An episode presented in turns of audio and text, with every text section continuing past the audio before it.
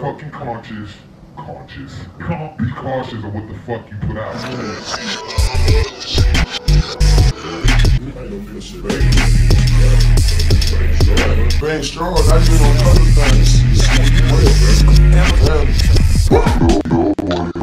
¿Qué tranza, chavos? ¿Cómo están? Estamos el día de hoy en la segunda emisión del podcast 808 de Rirna. Recuerden que nos pueden escuchar en Spotify, en Apple Podcast. El día de hoy nos acompaña Alex Pedraza. Hey, ¿qué onda? También para recordarles que también pueden escucharnos por Pocket Cast, que es otra aplicación que yo creo que nadie usa, pero por si acaso. También nos acompaña Don Ibarra. ¿Qué hubo? ¿Cómo están? Y en las consolas, como siempre, Alan Casanova. Vamos a empezar.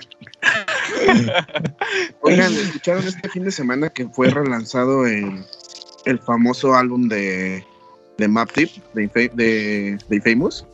Yo no lo amigo. escuché. Ah, Me enteré gracias a Rirna. La mejor información siempre la encuentro ahí, pero la verdad no le, la verdad no lo escuché.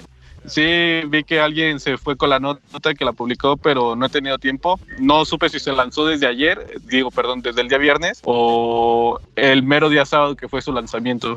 No, se Su- lanzó, perdón, su aniversario. Es su aniversario. no, se lanzó desde el viernes.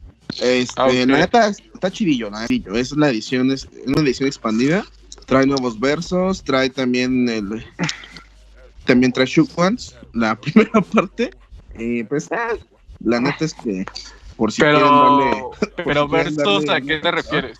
Perdón, perdón. ¿Versos añadidos a canciones que ya estaban o...? O No, no, no, canciones nuevas. Ajá. Canciones nuevamente. Ah, ok, ok, ok. Por Cuando ejemplo, dijiste la, la, versos, sí me saqué onda.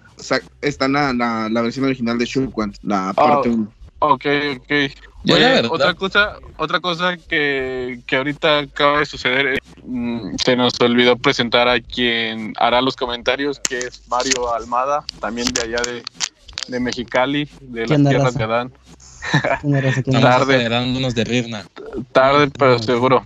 Y bueno, eh, también por aquí va a haber cameos de Ariana y de, y de Nico, que no serán colados, pero están presentes de alguna forma u otra aquí. Bueno, pero continúa Luis. Ah, bueno, este, les decía, pero pues, ahora sí que este fin de semana que hubo, que hubo este lanzamiento me puse a pensar si, si realmente los noventas fueron la época dorada del hip hop. ¿Ustedes cómo ven? Me acuerdo que hace como unos cuatro años, cuando, cuando lanzó- se lanzó Tu Pipa Butterfly, Theory Spy 2 y este... ¿Qué otros álbumes salieron en ese año? Sinceramente no recuerdo. Ni yo. Pero salieron muy buenos álbumes. Salió- 2015, Y todos decían, dice tú. me acuerdo, recuerdo que todos decían, los noventas fueron la época dorada del hip hop, pero estamos presenciando la época del platino del hip hop. La ¿Eh? época del platino. Yo. Eso fue algo que dijo Joy Varas, me acuerdo bien. Exactamente. Y Eh. Joy Varas también ese año sacó álbum, sacó su debut. Before the Money, güey. Before the Money, ajá. Muy buen Dark álbum. Sky Paradise, rodeo de Travis Scott. Eh, me parece Drake sacó que What a Time to Be Alive. Drake sacó If Your Rent Is Too Late. J. Cole lanzó álbum, ¿no? No, eso fue en No. 2014. Hubo, muy buen. De hecho, güey, para mí, a ver, ya. Los noventas ya no se me hacen como que la época dorada, güey. O sea, se, se me hizo una época. Es, es que es la nostalgia, güey, lo, lo que gana por decir que los 90 era la época dorada, porque era una época muy competitiva, güey. O sea, si había Ey, 50, exactamente.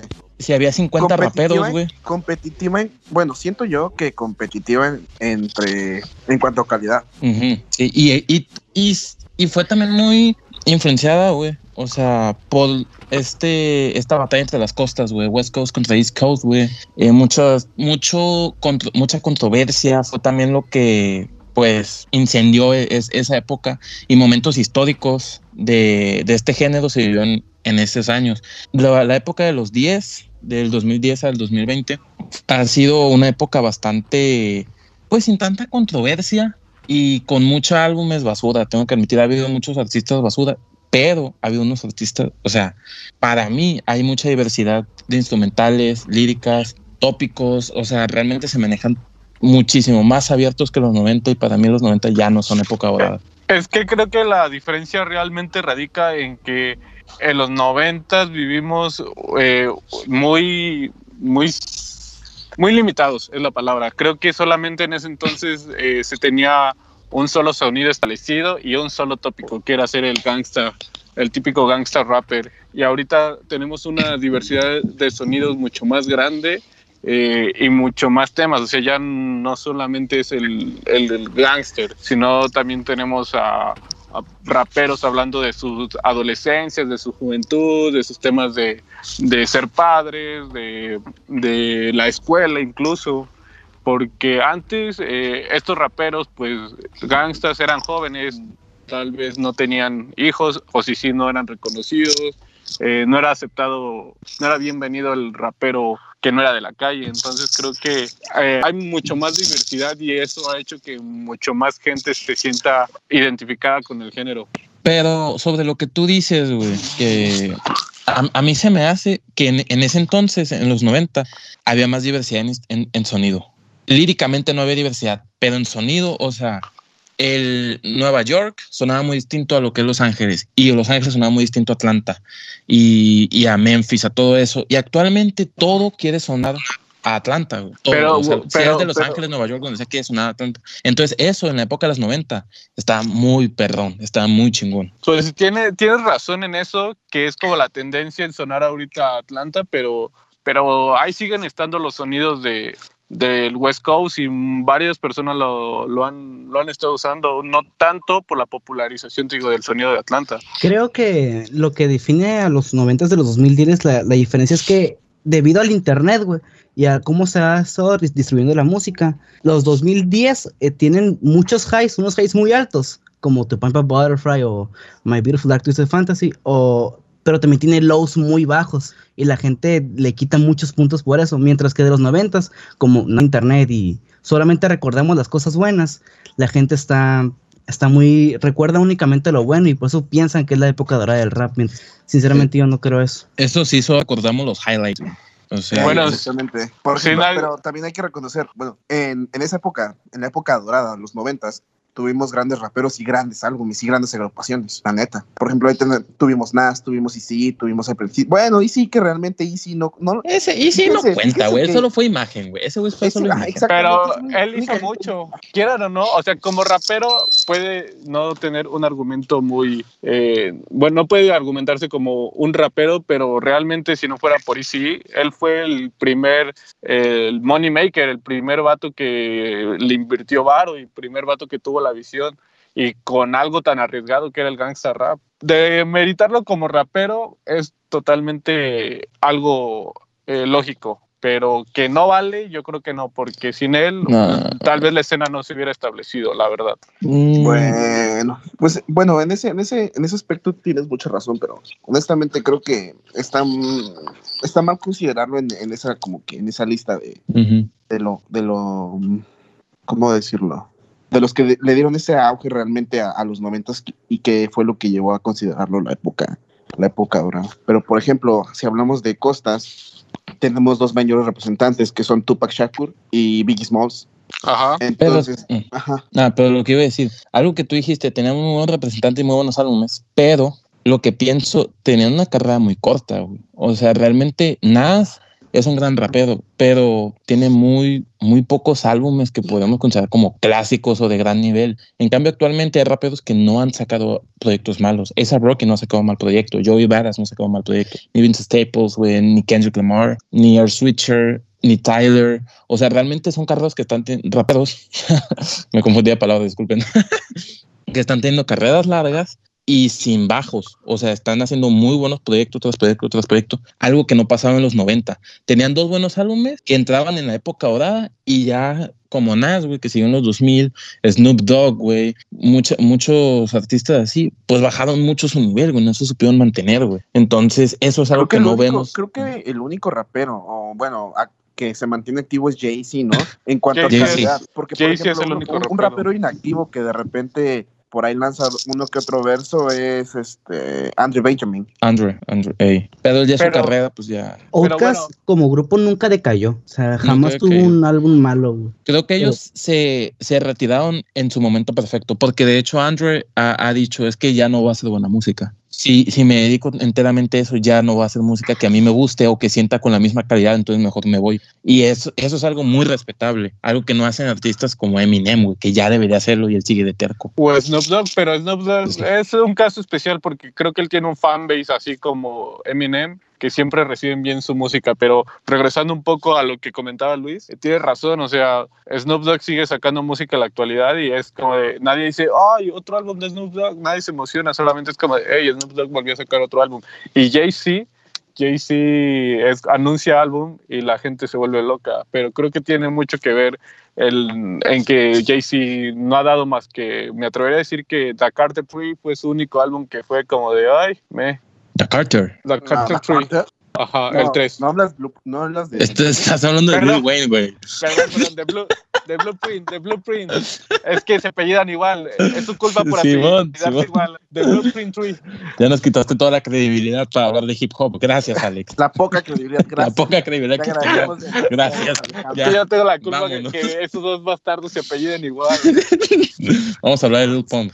Bueno, de, de Blueprint 3, eh, siento que es el único álbum ahí flojito de Jay-Z. Pero, Pero, regresando, regresando a, la, a, la, a la pregunta principal, ya que argumentamos todo esto, yo honestamente siento que sí fue la época, sí, sí, los 90 sí fueron esa época de, de, de oro, ¿no? La época dorada que, que, que tanto se le, se, se le dice. Pero actualmente estamos, como dijo Joy Varas, estamos en la época del platino. La neta es que ahorita hay demasiada competitividad, demasiada, demasiado de todo, demasiados artistas, demasiados productores. Hoy en día, no sé, o sea, están emergiendo día con día distintos artistas. Vas a Spotify, vas a SoundCloud, vas a YouTube, encuentras un artista, otro artista, o sea, no hay, hay de, de, de dónde, de dónde poder agarrar. O sea, que sí, tanto de, de 10 raperos, unos 8 son malos, pero dos, dos son rescatables y van emergiendo esos raperos. Afortunadamente, no, no hay año en que emerja un mal rapero, la neta. Mm, fíjate, Ay, yo sí pero- siento que ha habido años que han, han emergido muy malos raperos. Para mí, del 2017 al 19 surgieron muy malos, muy malitos. No hubo, no hubo buenos talentos. De ahorita, de inicio, o sea, digo, inicio del 2017 inicio del 2019, porque todo el 2019 empezaron a surgir muy buenos. Y de hecho, ahorita lo- los que están ganando fama y todos están siendo buenos, bueno, en mi opinión. Yo lo que creo es que la época actual es, es, es la mejor, por lo mismo de que, como se había mencionado, hay muchas hay mucha competitividad y algo muy importante que dijo Almada, pero creo que le faltó hablar un poco más, es que algo que pasa es que la fama se da más fácil en estos momentos eh, por las plataformas digitales y hay mucho rapero basura que se hace famoso por, por memes o por cosas así. O sea, eh, sinceramente, mm, Tekashi eh, ganó mucho hype por su imagen. Antes de, antes de escucharse rapear, antes de escuchar rapear a Tekashi, muchos ya sabían quién era por ser un tipo con cabello de colores y con un 69 tatuado en la cara. Y eso tiene que ver mucho con algunos otros raperos que, que siempre usan como argumento para invalidar que esta época es buena, ¿no? Ahora, ahora que estás mencionando eso, ahora que estás mencionando eso, me acuerdo que, recuerdo, recuerdo que hace como unos cuatro años, creo, apareció una foto de Tekashi, cuando todavía no era famoso, no era conocido, que estaba en Nueva York, creo que tra- traía una bolsa Supreme y traía una playera enorme, enorme, que decía Pussy Nigga y decía 69. Ah, sí, cierto. Sí, sí, sí. cuando- cuando Está en la época Trill de A$AP Rocky, güey. Ey, eso estaba de exactamente. moda. Pero ahorita que, que mencionaste a Tekashi, tengo algo que decir sobre él. Algo que me parece bueno y que él mismo dice. Yo creo que él, a y, y esto marca es, esta época con diferencia de los 90. Él traía estos beef, güey, estos insultos, otros raperos, traía esta picardía, güey, como que le prendía, lo hacía picosito, güey, esta generación, güey, porque ahorita ya todos se le llevan bien. Atlanta, güey, no hay beefs, güey. Son todo puro, se, se tiran por, social media, güey, pero ya no hay competitividad musicalmente como lo había en los 90, güey. Se tiraban, se tiraban, se tiraban, y eso levantaba el estándar, como, lo que hizo Kendrick Lamar con su verso en Control, güey. Fue, levantó el estándar, pero después de ahí, ¿quién más lo ha hecho, güey? Exacto, Simón. O sea, ¿quién más lo ha hecho? Y eso, para mí, güey, es lo que le faltaría a esta, a est- esta época, güey. Como que dejen de ser tan, se apoyen tanto y se digan como que, ¿sabes qué? Tú haces basura, güey. Y eso al otro rapero lo hace decir, como que sabes que te voy a enseñar que no. Porque después de ese verso de Kendrick, güey, Mick Mill le sacó This, güey. Bueno, no This, respuesta. Lupe Fiasco, güey. Mac Miller, güey. O sea, fueron artistas buenos que le contestaron y fue como que, miren, o sea, también lo puedes hacer bien si, si te lo Y propones. aparte ese, ese mismo año salieron álbumes bien chidos, güey, Sí, posteriores sí. a ellos, güey. Sí, Sí. siento que ese, ese verso de Kendrick fue muy importante para el alza de nivel porque, eh, seamos sinceros, antes de ese verso de Kendrick había buenos álbumes, pero, pero no se comparan con los que se lanzaron. Después de ese verso sí como que animó mucho a la competitividad y, ah, y, ah, competencia sana porque Kendrick jamás lo vi como, como queriendo menospreciar a alguien, sino más como de ustedes pueden dar más. Ahí solamente fueron algunos como Jay Electrónica, eh, Lupe, que se lo tomaron a mal. Ah, exactamente. Eh, por ejemplo, y en los noventas había, había este- esta misma competitividad, había este, había este beef, había esta, esta guerra entre, entre costas, y había, había como que esa guerra entre, en, digamos, va- vamos a llamarle esa guerra sana por mantener un alto estandarte de tu costa, ¿no? Pues, la, neta, la neta, a diferencia de ahorita mismo, entonces yo la neta sí considero muchísimo que los noventas sí son la época dorada de- del rap, del hip hop, de- y de todo este Sí, movimiento. porque- definitivamente son. porque de, todo esto se, se desprendieron un, un sinfín de cosas. La neta sí, sí porque porque le dio esa, ese no Sentó sé, las bases. ah, exactamente, sentó las bases, representa demasiado este demasiado el rap, el hip hop. Si te das cuenta, si le mencionas a una persona cualquiera, este, no, pues rap de los noventas, ¿qué se les viene a la cabeza? Tupac, Biggie, Giga, Nas, este, Ice Snoop. Cube, un chingo de raperos que realmente sí le dieron ese, eh, esa luz, ¿no? A los noventas que, que fue lo que lo que los llevó a, a- a que, a que todos dijéramos, no, pues sabes qué, la verdadera época del rap, la, la dorada, son los noventas. Sí, pero bueno, ahí conforme a lo que dijiste, competencia sana en los noventas, yo diría que no, porque sí hubo una guerra muy intensa entre el West Coast y el East Coast, tanto que la gente que vivía en Nueva York eh, no escuchaba ningún álbum de, de Bueno, en la cuanto a costa eso me oeste. refería a, a, a, ¿cómo se llama?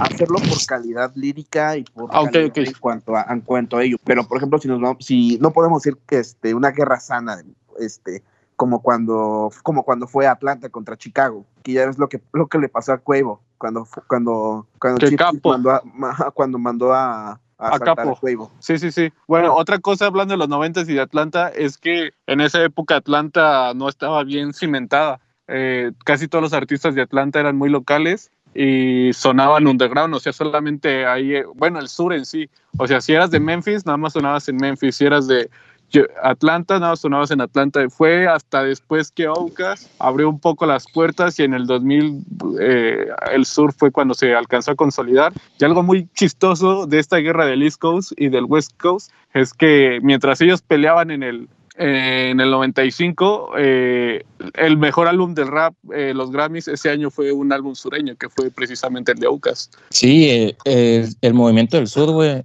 de los noventas trajo bastantes clásicos que en esa época no se notaron, ¿eh? Has- hasta el paso del tiempo se, se Sí. empezaron a, a- a- a convertir en clásicos, güey. Y por Pero, el internet. pero te- te- tengo, ah, pues no tanto el internet, güey, fue más como que, mm, pues es que, ¿qué factores, güey, hacen que un álbum sea clásico? güey?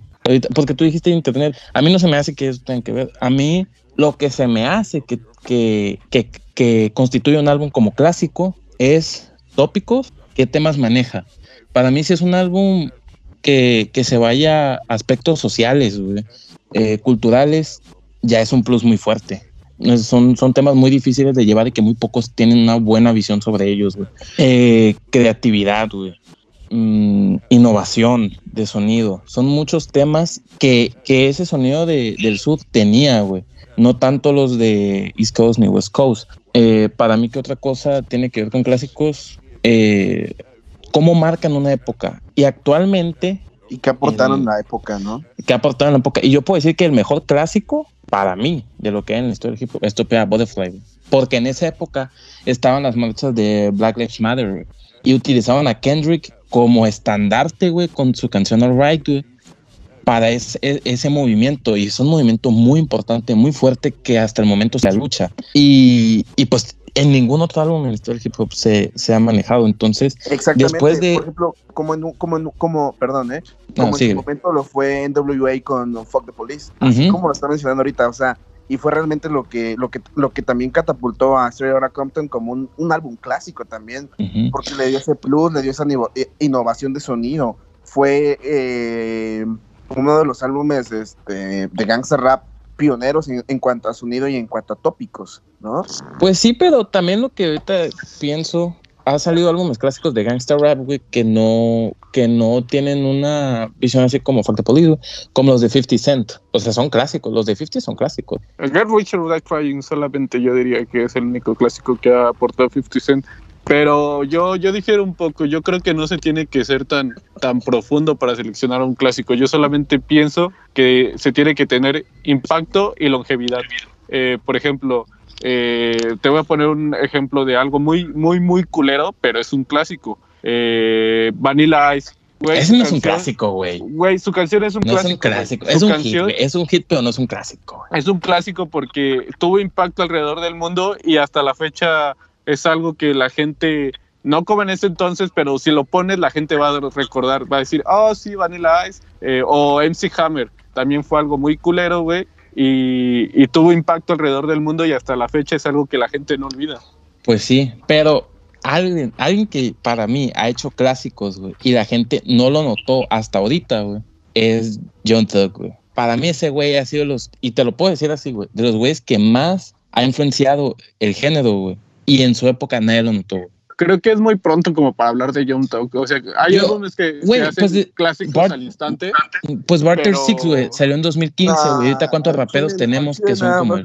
El único clásico que tiene actual, bueno, que, que en un futuro se le puede considerar clásico es, es Butter Six, güey. Sí, A mí Butter se me, Six pero güey, es que es un clásico para mí se me hace un clásico porque influyó un chingo. O sea, ahorita Gonna, Lil Baby, Playboy Carti, NBA Youngboy, y te puedo seguir la lista, güey, con otros 15 raperos, influyó en ellos y es un clásico ya. O sea, sin, sin ese, sin ese algo, no parte la línea de que lo empezó a subir y la gente lo empezó a escuchar. Y es un álbum que no tuvo ventas y que no tuvo una, una recepción, no, no tuvo, no, no era esperado, no querían ese álbum la gente. Salió, conforme pasó el tiempo, influyó, güey. No, tu, no, no tuvo un impacto grande, güey, en cuanto a ventas o de que recepción de que, ay, todos escuchan, pero lentamente se fue demostrando y ahorita, eh, sin números grandes, sin muchos artículos, sin que se les señale mucho, es un álbum, un clásico para los que les gusta este género.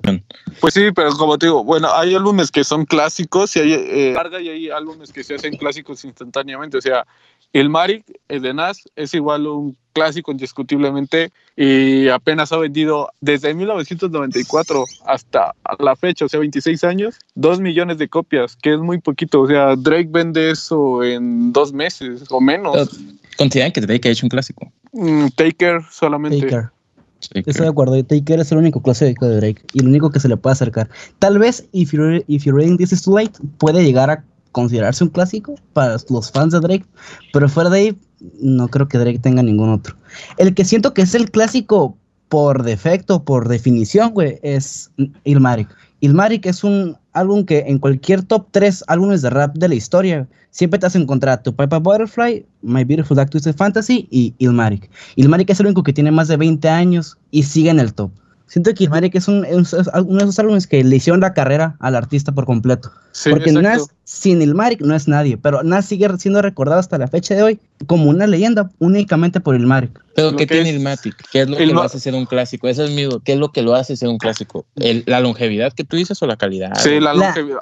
el impacto de la, de la lo vi en unas fotos en música que, que es el inicio de la poesía negra o el, el- la cosa más fuerte en su tiempo de poesía negra en su tiempo que sin Ilmatic algo, algo como, como Kendrick nunca hubiera existido así insta Ey, exactamente. Oh, shit. jamás hubiera existido Kendrick sin Ilmatic La es que Butterfly es, la, Ilmatic ma- es la cero. maqueta. Ilmatic es la maqueta para, para crear un, un álbum clásico, la neta, hoy en día. Es que, el, es que el Maric es efecto, o sea, tiene ninguna canción, te la saltas, es, es, no es largo, tiene el tiempo perfecto para que disfrutes ¿Te gustan un largos? álbum. Eh, los álbumes largos, no, pero, eh, o sea, tiene muy buenos beats, muy buena producción, letras, punchline, está lleno esta, eh, este álbum lleno de punchlines y te digo, es muy disfrutable y hasta la fecha lo escuchas y no parece un álbum viejo, no parece un álbum de hace 26 años, sinceramente. Eh, respondiendo un poco a lo que dijo Alan ahorita de Young Thug, opinión, eso es muy subjetivo para mí. Siento que Jeffrey es el mejor álbum de trap que se ha hecho, como lo conocemos ahorita. Pero el clásico de este tipo de, de música nueva que se ha estado creando, siento que es eh, Final Reach de Chief Keef. Así, Siento que la canción, que el álbum que van a recordar como el que inició todo, como el, el que empezó este movimiento es Final Reach. Y ni siquiera me parece tan bueno, pero al, al- dentro de unos años se le va a recordar como eso, como el padre de todos estos güeyes. Pero entonces, ¿por qué se le considera clásico? Por iniciarlo, por innovador, ¿no? Entonces, para, para ti, lo que hace un clásico es la innovación, güey. No la innovación, sino la influencia, porque puedes innovar y no influir a nadie. Mm. Y que después de todo este tiempo la gente te siga recordando como, oye, este es un, eso fue el álbum, ¿sabes cómo? Y Pues, fue ese, fue el álbum. Es que eh, también hay muchos güeyes que, como tú dices, y no solamente no tiene impacto, pero low key a los que impactan son los que crean ese, ese impacto, como puede ser John Lin, güey. John Lin es un güey, John Lin y Space Ghost Perp, güey, son dos güeyes que tuvieron mucha innovación y que hasta la fecha, güey, lo que escuchamos es influir, eh, ellos fueron los pioneros de eso.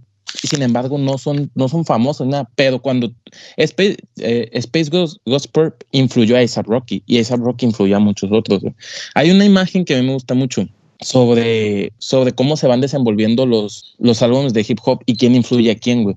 Para mí, de los que más han influido y los más importantes e innovadores son John Lin, Space Ghost Perp, John Thug, Chief Keef y Future, güey. Son esos cinco, güey. Bueno, pero tú ya te estás yendo más a la innovación, eh, Adán, o sea... Yo, yo considero que para que sea un álbum clásico es la innovación, el, el atrevimiento de hacerlo y, de- y cómo influyen. Y Lil Wayne también es, es alguien que ha hecho clásico. Y no nos olvidemos de Kanye West. Por ejemplo, Kanye West en el 2013 hizo, ¿qué hizo? Hizo una, una joya de álbum, hizo, Jesus. lanzó Jesus. Entonces ese güey se, ese güey se fue a, a, a- a otros, este, a otros niveles. O sea, sí, la neta, aunque, aunque los fans de Kanye West no queramos aceptar que, que tomó gran, gran influencia de, de, de Dead Grips, la neta es que sí, pero, ¿qué es lo, pero Kanye, pero Kanye lo que hizo fue, fue llevarlo a, fue traerlo A masas. a- fue sacarlo del underground y traerlo y traerlo a lo comercial y, y que se atrevieran a, a experimentar. ¿Qué pasó después de eso? Vinieron nuevos sonidos. Escuchas ahorita, escucha ahorita este, ¿cómo se llama este álbum? El que eh, Graduation y no parece un álbum del 2007. Escucha 2008, ¿no? No, 2007, Graduation es 2007. 2017. Ajá, escucha Graduation, Graduation no, no parece un álbum del 2007. Escucha eh, Jesus, Jesus en su momento no fue bien recibido, pero ¿qué pasó años después? De cuando, hecho, fue evolucionando, cuando fue evolucionando la música, cuando fue evolucionando el sonido, fue cuando se le dio el, el impacto y se le dio el reconocimiento a Jesus. Y de hecho es la segunda vez que le pasa a Kanye, o sea, también le pasó con 808 and Heartbreak. En 2008 yo me acuerdo que el álbum fue súper atacado, súper criticado. De hecho, revisa las críticas de ese año y son muy malas simplemente porque el rap eh, que usó Kanye se podría decir que, que estaba un poco fuera de lo que conocíamos como rap. Y actualmente toda la influencia de la música actual también tiene mucho que ver con ese álbum. Aparte Y de eso, ahora- el alto uso de autotune, o sea, Ajá. el alto uso de autotune, o sea, ya sabemos. Eso ¿no? podría ser más Porque va- T-Pain, va a ¿no? va a haber gen- exacto, va a haber gente que nos va a decir, no, pues T-Pain, que fue el pionero. Sí, pero quien le dio ese mayor impacto al autotune fue Kanye West. Quien lo llevó a, a otros niveles fue Kanye West. En cuanto a sonido, en cuanto a letra y en cuanto a, a la forma de, de- de expresarlo, vamos a decirlo por, una, por así decirlo, que fue, que fue gracias al autotune. ¿Qué pasó? Fue demasiado criticado. Y hoy en día actualmente de 2020 para 2015 no hay rapero que no escuches que, que, use, que ocupe autotune para darle ah, Estética. para darle mayor estética al álbum para para experimentar más con el álbum Mm, yo eso no sé, siento que se la doy más a, al sonido de Atlanta, güey. Gucci Mane, Young Jeezy, Future, güey. de todo. pues sí, pero si- siento que estos, lo que lo están haciendo, quieren parecer más a ellos que a Kanye. O sea, Kanye lo inició, pero sien- sien- siento como que, y, y artistas lo han dicho, o sea, los de amigos han dicho, nosotros nos influenció mucho Future en su uso de, del autotune. Y otros pensaban de que, y Kanye no dicen, a mí me influyó Future. O sea, realmente, y es lo, es lo que, por esto yo considero más importante cómo influyen en los artistas que lo esparcen en, en masas, güey. A que los mismos novatos, porque sí es, es algo muy difícil. Entonces ahí me estás dando la razón, Adán. O sea, yo te dije, el álbum para ser un clásico tiene que impactar y tú ya me lo estás dando, diciendo ahorita. Tiene que Es que el impacto puede ser social, güey. Es, eh, ese ya es impacto social. Y todavía hay álbumes muy buenos con mucho impacto social, güey. Pero pues no son clásicos. El, el de Joey Badass, güey. El de, ¿cómo se llama este? El último que sacó. El- All el- American. Es un álbum con, con impacto social, güey. Pero que no, no es clásico. No, Ni pero pedo va a ser Porque- clásico. No, no, y, y la neta es que eh, Joey Varas tiene, tiene todo para hacer un álbum clásico, pero por ejemplo, nos dio, nos dio Before the Money. Es un muy buen álbum, la neta no es basura. Es muy buen álbum, pero ¿qué pasó? Se, no, no innovó, no nos dio algo nuevo, no nos dio un nuevo sonido. Lo mismo en All American Badass. Pero sea, 1999 quiso- puede ser un clásico, ¿no? Quizá nos quiso dar este, no sé, algo más digerible, quizá quiso irse más a lo comercial, pero realmente no, no, no está ni cerca de darnos un álbum clásico actualmente. O sea, ¿tú, tú quieres decir que Joey Varas no tiene ningún clásico, o sea, que Before the Money no es un clásico del rap. No, Before the Money no es un clásico. Es No, muy Before buen álbum. La neta es que a mí me gusta demasiado Before the Money, pero no es un clásico. Yo concuerdo con, con Luis, me parece que es el mejor álbum de Joy, mejor que 1999 y mucho mejor que el American Badass, pero siento que Joy lo que le falta es quitarse este esta etiqueta de el rapero joven que rapea como los noventas y empezar a hacer algo más. No digo que deje su estilo, pero que lleve eso a algo más. Es lo que le falta. que simplemente evolucione ese sonido, o sea, que, que siga con sus mismas bases, ¿no? Con la misma base que tiene, con la escuela que ya trae, pero que nos dé algo distinto. O sea, por ejemplo, vamos a mencionar a. Vamos a irnos por Kendrick Lamar, ¿no? Kendrick Lamar, que nos dio Section, Section 80, ¿no? Por ejemplo, después vino Good Kid Mad City. Ese güey sigue teniendo las mismas bases, es como decíamos hace rato, de, de, de, este, de Imaric, eh, que, que es la maqueta para, para realmente lanzar un clásico. Entonces, Kendrick Lamar no olvida las bases que lo han cimentado a ser el, el artista que es, que es actualmente, pero ¿qué es lo que hace? Va por nuevos sonidos, va por otras temáticas, no se estanca en un este, en un, en una sola etiqueta de que, ah, pues eh, soy el típico rapero que, que te da lírica, que te da buen sonido, pero únicamente me voy a quedar ahí porque, porque si voy por algo más y experimento, a la gente no le va a gustar. ¿Por qué? Porque me tienen etiquetado en algo. Es lo que le está pasando a Joey Varas, o lo que le pasó. Esperemos que anunció hace unos, un par de días que iban a lanzar música nueva todos los días. Pero esperemos que esa nueva música que se venga sea realmente algo distinto. ¿Para qué? Para que explote ese potencial que tiene. Yo siento que en All American Varas, eh, este Joey se arriesgó un poquito más en sonido, no lo suficiente, la verdad, pero mm, también no consideraría eh, Before the Money un clásico porque no ha tenido ese impacto alrededor de, del, del género. Vas, Mario. Les, les iba a decir que, ¿ustedes creen que Griselda, este grupo de rap underground, que ya no está en underground, va a sacar algún día un clásico? ¿O ya tienen uno?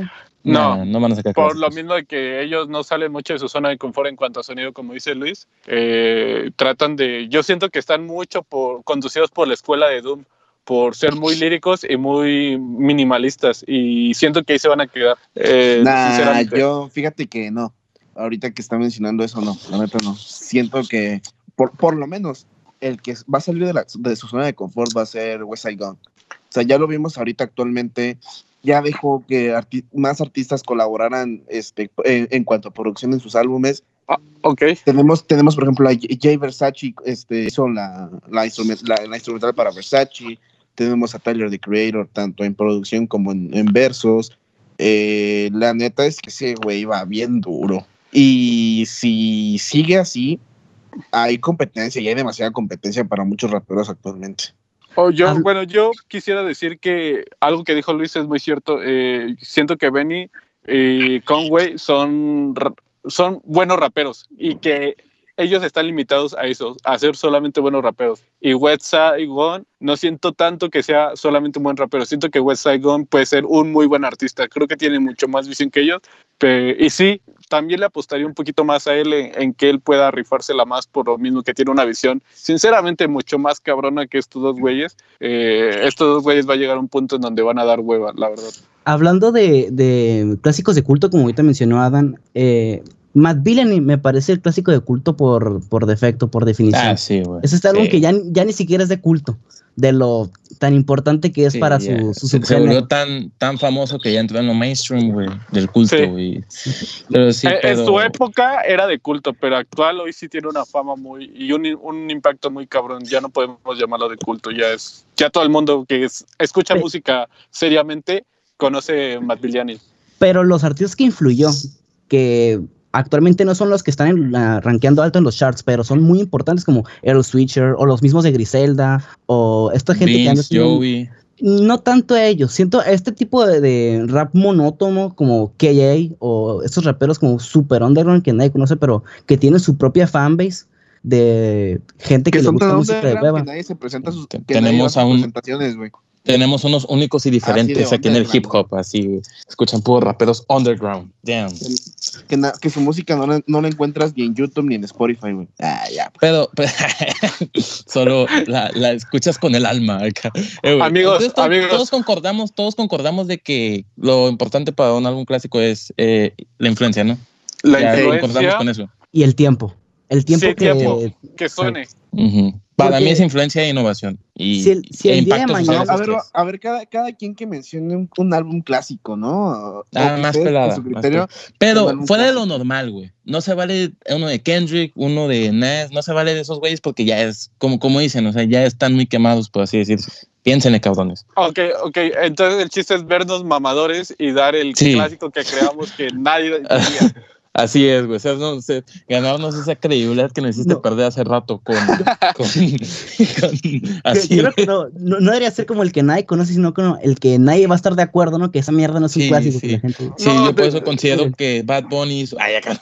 Miren, los voy a hacer enojar, sobre todo a Adam, A pero ver. para mí un clásico es la trilogía de Saturation de Brockhampton. Para mí Ay, es no una cosa Una pinche copia mala de Hot Future. y que dentro de 10 años se va a hablar sobre Brockhampton. No me importa, ya me voy a volver a mutear. A ver, güey. Puta madre, güey. A ver, estoy pensando en algo acá para dejarlos parados de culo acá, que se vayan de nalga los, los cinco que están aquí. Vas tú de mientras lo estudio uno, güey. Um, Reasonable Doubt de Jay-Z. Ay, De- güey. de- de- No. Uy, nadie lo conoce. Nadie. Uh, No, no, diferente. No es que nadie no lo Oh. conozca, sino que simplemente no te, no creo que nadie la veía, la veía venir. Creo que no esperaba a Jay-Z, güey. O sea, mencioné a Nas, pero tú dijiste, ah, Jay-Z obviamente no tiene que ver nada con Nas. ¿Sabes cuál? Ah, este álbum de los Beastie ¿cuál, Boys, el Li- License to Ill, ¿cómo se llama? License to Oh, Simón, oh, Simón. Ey, ese, ese, ese, fue- güey. ese entra y Ill. casi no los mencionado, Beastie güey. Boys, el E- License Ese to está Ill. suave, ese está suave, ese está suave. A ver, tú, Alex, ustedes ya saben por quién yo me voy a ir, güey. Vale, tú, tú dilo ya de una vez. Yo, Yo, voy a decir. John, John Tug, güey. Yo voy a decir el de John Tug. Part Ya lo Six. dijiste, lo dijiste en la conversación. Sácate otro. Otro. O. ah, ¿Sabes cuál, güey? Un, un clásico que voy a considerar. El de 21 Savage con Metro Booming. Savage Ok. Mode. Sí, Ese es un clásico. Y es, y es uno de los grandes clásicos. co- No, no, no. ¿Sabes cuál? ¿Sabes cuál? ¿Sabes cuál? What a Time to Be Alive. Y es otro álbum. Y es un- Nah, álbumes ese colaborativos no es clásicos. clásico. Es un clásico, es un clásico. Es un clásico. Nah. Diamonds Dancing, Jubman, Plastic Bag. Eh, ¿cuál, eh, el intro, el intro está bien cablón, cablón, cablón. está bien cabrón. Está hablando con El que el de puertorriqueño. Digital, Digital. Dash, güey. Güey, ¿y los álbumes colaborativos güey? También, No, no, yo no no he dicho- clásicos. Yo no, yo no he dicho mi clásico, güey. A ver, dilo, dilo tú. A ver, dilo tú. de, edad de Yankee. No, o ver. sea, sí, Barrio Fino Man- es un clásico, pero no. El que yo iba a decir es Country Grammar de Nelly. ¿Qué pedo? Ok. ¿Por qué hay silencio, güey? ¿Quieres que lo mandemos a un, a un interlude para que pienses y al regreso nos lo dices? No, güey, Country No, Grammar sí, de sí. Nelly, güey. Country Grammar de Nelly. Ok, ya tienes tú tu clásico. Entonces, Eh, ya. mandamos un interlude. Pues ahorita Cansar un vamos poquito a. la voz. Le vamos a poner un poquito de una musiquita para que Bueno, descanse un poco de nosotros. ey, ahorita nos, nos, nos seguimos escuchando. Bye. Okay, okay. We have to continue the show.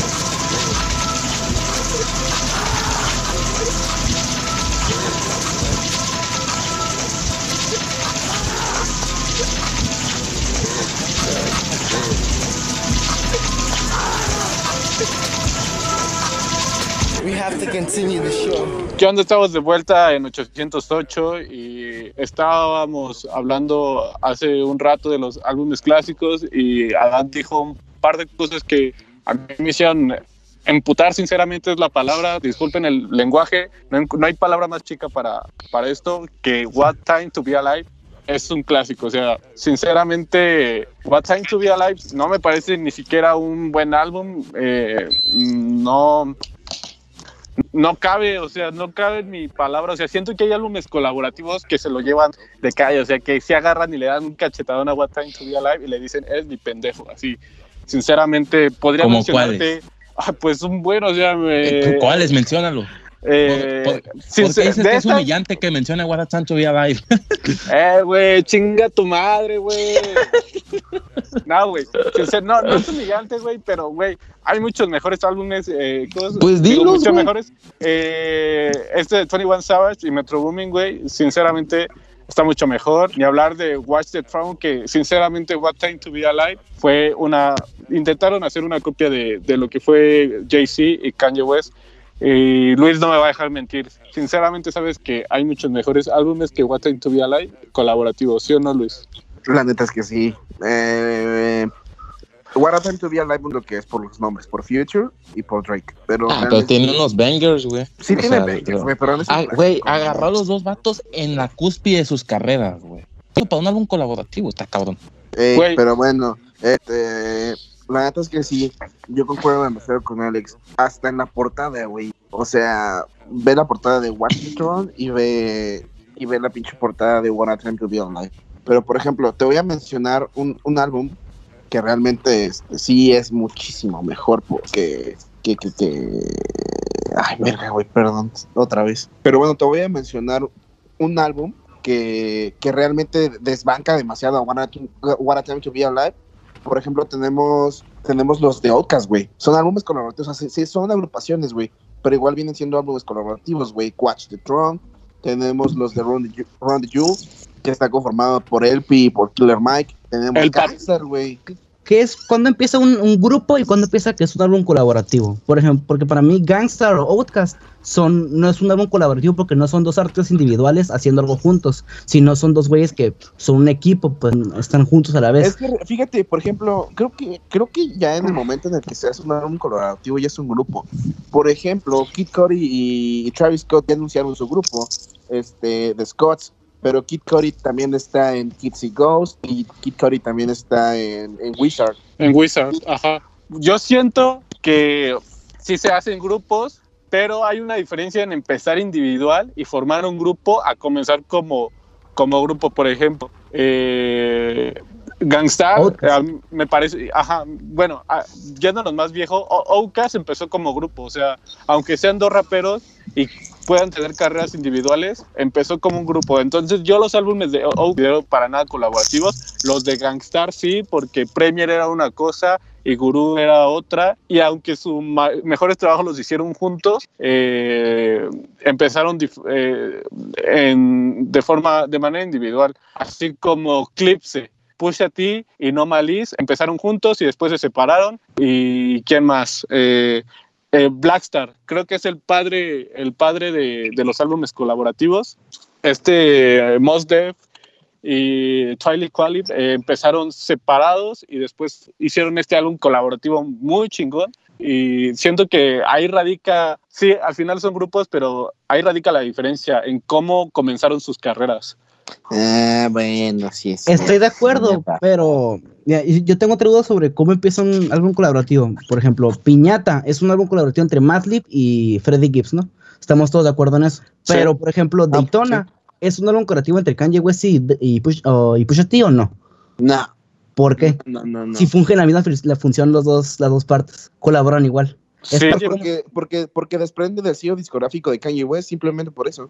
Pero bueno, ahí Mario está poniendo el ejemplo, o sea, en una, eh, en, en Piñata, de ello, perdón, eh, Ah. perdón, pero aparte de ello, eh, el único crédito, digamos que si vas a- al perfil de Kanye West, a los perfiles de Kanye West en Spotify, Apple, en, en Apple Music y todos ellos, no, no lo ves como un artista. Kanye West únicamente aportó a. Es como Metro Booming, por ejemplo, cuando con What a Time to Be Alive, o sea, no, no porque no porque haya sido el mayor colaborador en cuanto a, la producción, ya es un álbum colaborativo de entre Metro, eh, y, Future, ¿no? Pero ahí, está la diferencia, o sea, Metro fue el mayor productor, más no todo el productor de What Time to Be Alive. Y en Madlib, en Piñata, fue todo el productor de Piñata y se le está dando eh, eh, el nombre de colaborar Sí, no. en el álbum.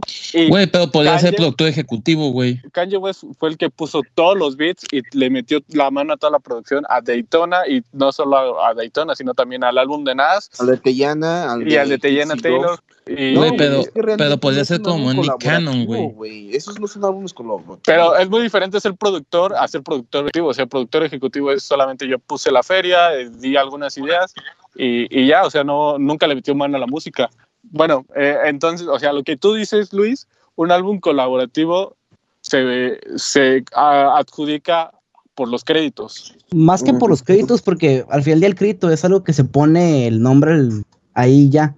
Pero lo que creo es que si el productor, que por ejemplo puede ser Kanye West o puede ser Kenny Beats con un lock o así, si el productor tiene la, la decisión creativa sobre qué pasa en el álbum y qué no, siento que también vuelve su álbum. Por eso Mad, Madlib tiene, e- es colaborativo piñata con Freddie Gibbs, porque Madlib tiene decisiones sobre el álbum, mientras que creo que Metro Boomin produjo uno completamente para 21 Savage. Metro, Metro Boomin nomás puso los beats y ya, y la producción, mientras que 21 Savage puso toda la dirección creativa del álbum, pues. Ok, es por eso que es únicamente su álbum. Y Metro Boomin nomás apoyó en mucho, pero no es su álbum, pues. Ok, eso creo que es un buen argumento y, y sí, lo tomo como válido. Y ya, ya sabiendo exactamente qué es y qué no es un álbum colaborativo, yo siento que el mejor álbum colaborativo que se ha hecho, al menos en, en esta última década, puede ser o Piñata o, en mi opinión, Kitsy Ghost. Para mí son los dos álbumes Nah, que... Kids Go se me hace overrated, güey. Un poco. Sí, A a mí mí, se se me hace- un poco overrated. Está mí mí suave, es, es buen álbum, pero no, no es como, uy, de los mejores. O sea, Watch the Throne le gana, güey. Este, hay, hay varios, Piñata le gana, güey. Hay, hay, hay varios, güey. Man, Matt, ¿cómo se llama este? Ah, MF sacó, sacó varios. no, Neru no, hay- hay- de, un de esta década, de esta década ha sacado varios, güey, con, con Danger. otro- Danger Mm. Doom, sí es cierto. Ha, ha saca- ha mí- sacado varios que han estado al nivel de, de güey. Para mí, Nerubian Doom, que es un álbum que la gente por lo general no habla mucho, eh, siento que es para mí top 2 2014 o top 3, eh, nomás superado por, por 2014 Forest Hill Drive de J. Cole. Nerubian Doom se me hace un álbum súper bien hecho, güey. Siento que es de los mejores cosas que ha tocado MF Doom y la gente por alguna razón habla mucho de él. Oye, eh, hablando de álbumes colaborativos, ¿qué álbumes colaborativos les interesan? ¿Qué artistas o qué productores les gustaría que se juntaran? Yo, sinceramente, eh, desde el podcast pasado lo vengo diciendo, ya es un hecho que se va a dar, es el álbum entre Madlib y Mac Miller. Eh, se va a dar y es algo que estoy muy emocionado porque no sé qué vayan a dar, sinceramente. O sea, sé que Mac Miller es muy versátil y sé que va a ser muy al estilo de, de Madlib y que se va a adaptar totalmente a él. Y entonces estoy algo emocionado por eso. Y eh, Madlib Mm. tiene muchos proyectos, en- o sea, que ha anunciado o ha mencionado en puerta, ¿no? También mencionó uno con Pusha T. Sí, es bien chismoso, güey. Pero Madlib y Pusha T se me hace una idea puta, como el coke rap que le llaman en, en hip hop Twitter. Rap de Yeah. cocaína en su máxima expresión, güey. Va a estar, siento que es una cosa muy cabrona. un álbum colaborativo que yo realmente espero es este Pusha T y Swiss Beats. Uh, güey, güey, Swiss Beats, productor underrated, eh. Yo, un álbum que se me antoja, güey. Entre productores. Ah, lo había comentado hoy, güey. Ah, el Metro Tugging, güey. Ese me quedé con muchas ganas de que saliera el Metro Tugging, güey. Que no Ese lo sacó álbum- el. Igual. este álbum existe, pero jamás Pero salió. nunca lo sacó, nunca, nunca lo Ah, sacó. right. Y la neta no creo que salga, güey. Porque John Tuck ya anda en otros pedos con otros productores. Ya ahorita siempre ha sido London, London su productor de cabecera, güey. London y Wizzy, güey. Pero ese Metro Tugging, güey, entre productor y rapero me quedé con ganas. Y entre raperos, güey. oh, Londres. Ah, entre raperos, ahí está más difícil. ¿Sabes a quién me gustaba, güey? Que hiciera un colaborativo. Saint John, güey. Me parece un muy buen rapero. Cambia mucho su estilo, güey. Pero no le encuentro con quién, güey. Pero siento que necesito un álbum colaborativo para pegar, güey. Más fuerte de lo que ¿Quién, tiene quién, el talento. Saint John, este Saint John. figura que es medio de Rock Eh. Nation, ya, ya está en Rock Nation, güey, lo agarró Jay-Z, güey. Tiene dos proyectos, álbum sacó, el año pasado sacó un álbum, déjate digo, tiene Collection One, que es un nuevo proyecto, y Ghetto Lenny, Love Song, es también muy, muy buen álbum que salió el año pasado, güey. Siento que él necesita que artistas que son buenos, pero necesitan como que combinarse con otro para ganar más fama y para demostrar a todos como que, ay, miren, o sea, puedo hacer cualquier cosa, porque él tiene ese talento de ser versátil, güey. Pero él me gustó Ahora- un álbum colaborativo, pero no sé con quién. Ahorita que mencionaste Rock Nation, les digo algo que me parece muy cagado. Hace años ¿Qué? me hubiera encantado un álbum colaborativo entre Chase the Rapper y Big Mensa, pero actualmente Ah. es algo que no quisiera escuchar. Siento que sería la cosa más corny y más pretenciosa de la vida, güey. Pero hace años, Sí. como en 2014, yo hubiera amado un álbum entre Big Mensa y Chase the Rapper. No, ambos, ambos cayeron mucho, güey. Sí, un cabrón. La, la carrera de Vic Mensa, en- además de que nunca despegó del todo, cayó en picada, ¿no? Como que eso no. Sí, güey. Es que él lo que tenía, güey, era bien coño. Después de No Chill, la neta es que sí, después de No Chill, sí se fue en picada. Y la neta es que Kanye West en Wolf sí le dio ese, ese empuje que necesitaba su carrera, pero el güey no la supo aprovechar. No, güey, se pasó de verga, pero bueno, eh, este es el álbum que se me vino a la mente, pero ahorita actual, otro no, pero déjalo pienso entre que Luis dice uno entre raperos. El, el álbum de entre dos raperos que últimamente tengo mucho en mente y sobre todo por cómo están su dinámica en Twitter es el de Uzi Carti. Ah, que 1629. Andan en sí. modo de sacar. Pedir, pedir Uzi Carti es como pedir J. Cole Kendrick Lamar, o sea, es algo que todos quieren definitivamente. Eh, y hace poco América. también los que dijeron que iban a sacar proyecto iba a ser Tugger y Chris Brown, güey. Que eso no tengo ganas, güey. Ese no tengo ganas que salga. No, Oye, son- son está, muy está distintos. bien raro, o sea, es algo que nunca vendría a venir, o sea, Young Thug Sí, y Chris güey. Brown.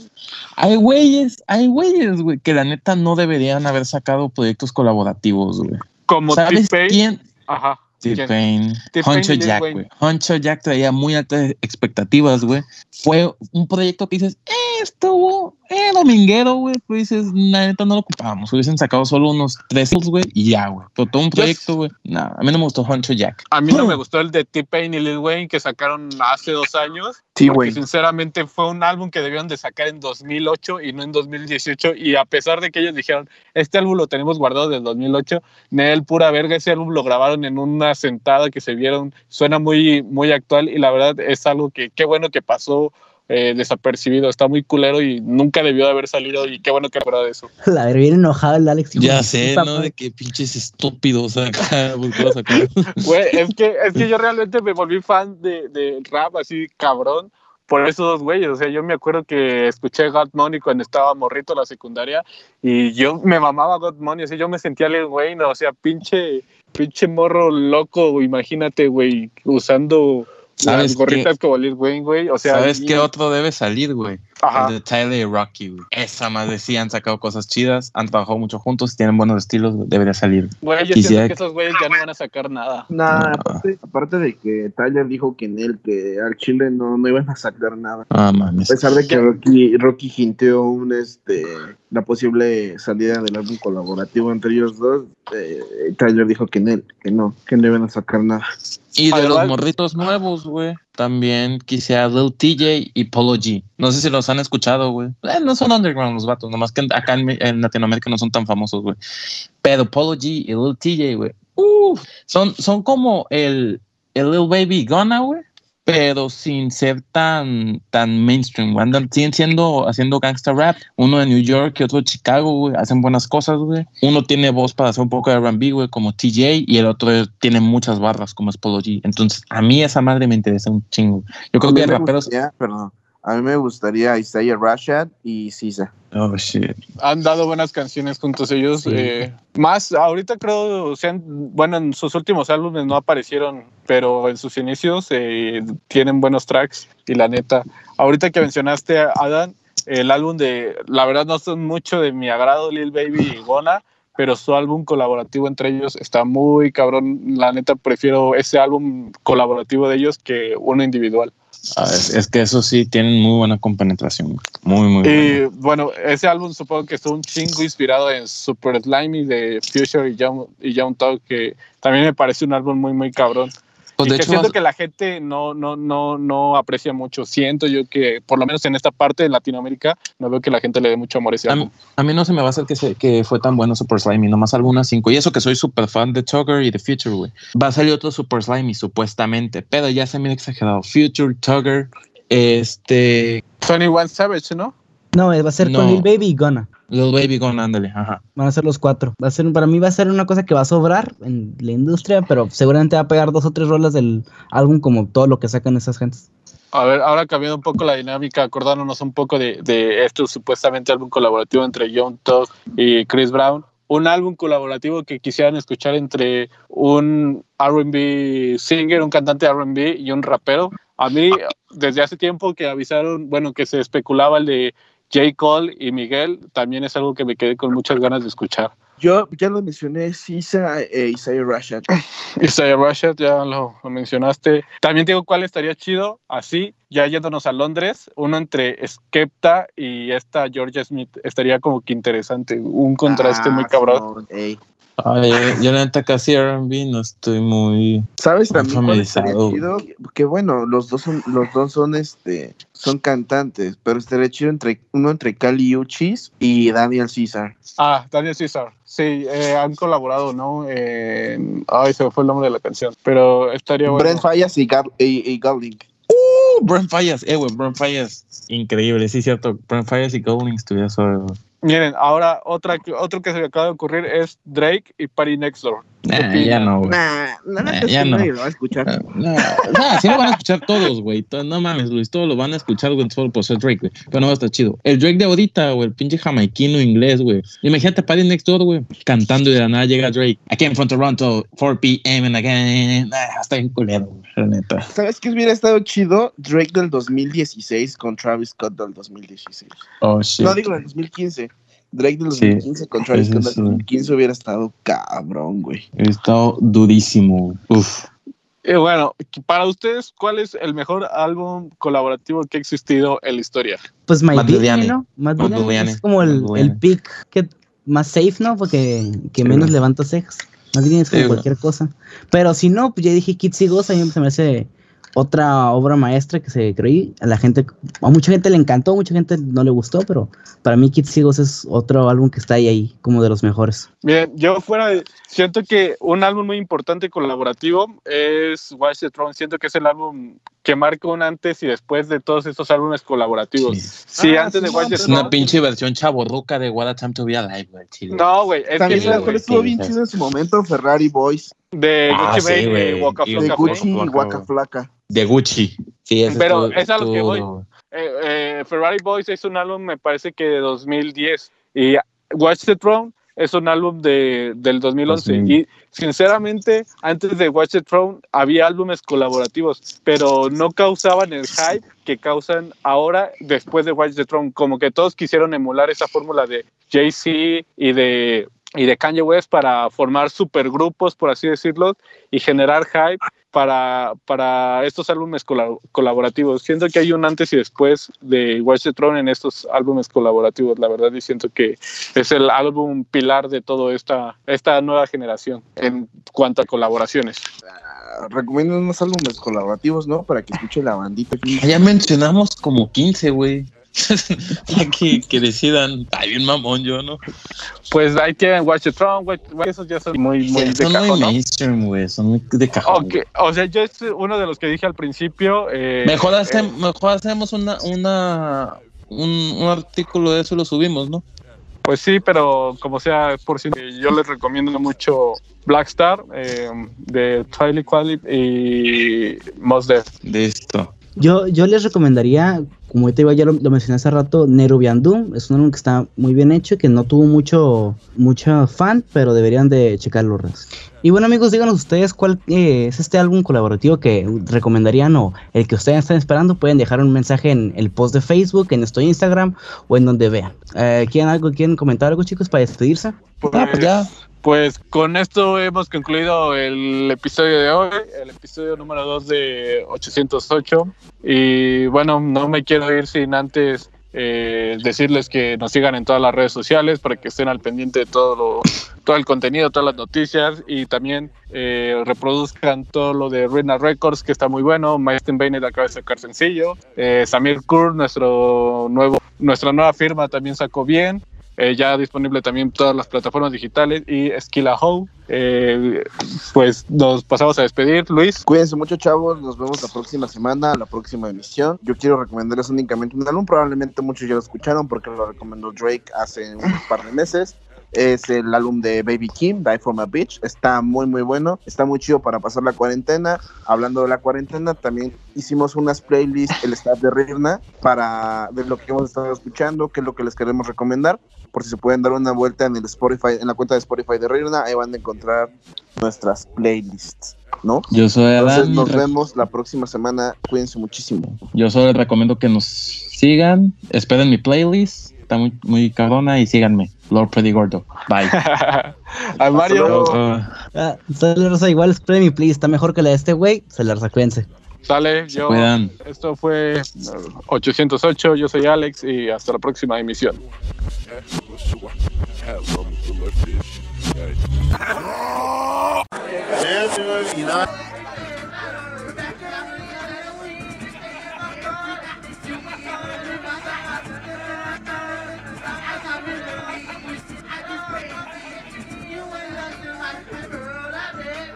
Stay in your motherfucking lane. Keep trying to drip and shit. Stay in your lane. You ain't even got enough money to be me. Stay in your lane, okay? Stay in your motherfucking lane. Y'all keep trying to fake me. Y'all keep trying to fake me, talking about y'all for the people. You don't stay in your lane. You don't stay in your lane, dude. Whole carrots. Whole carrots. You whole, you a whole character. I just got whole carrots. stay in your lane, dude. You fucker.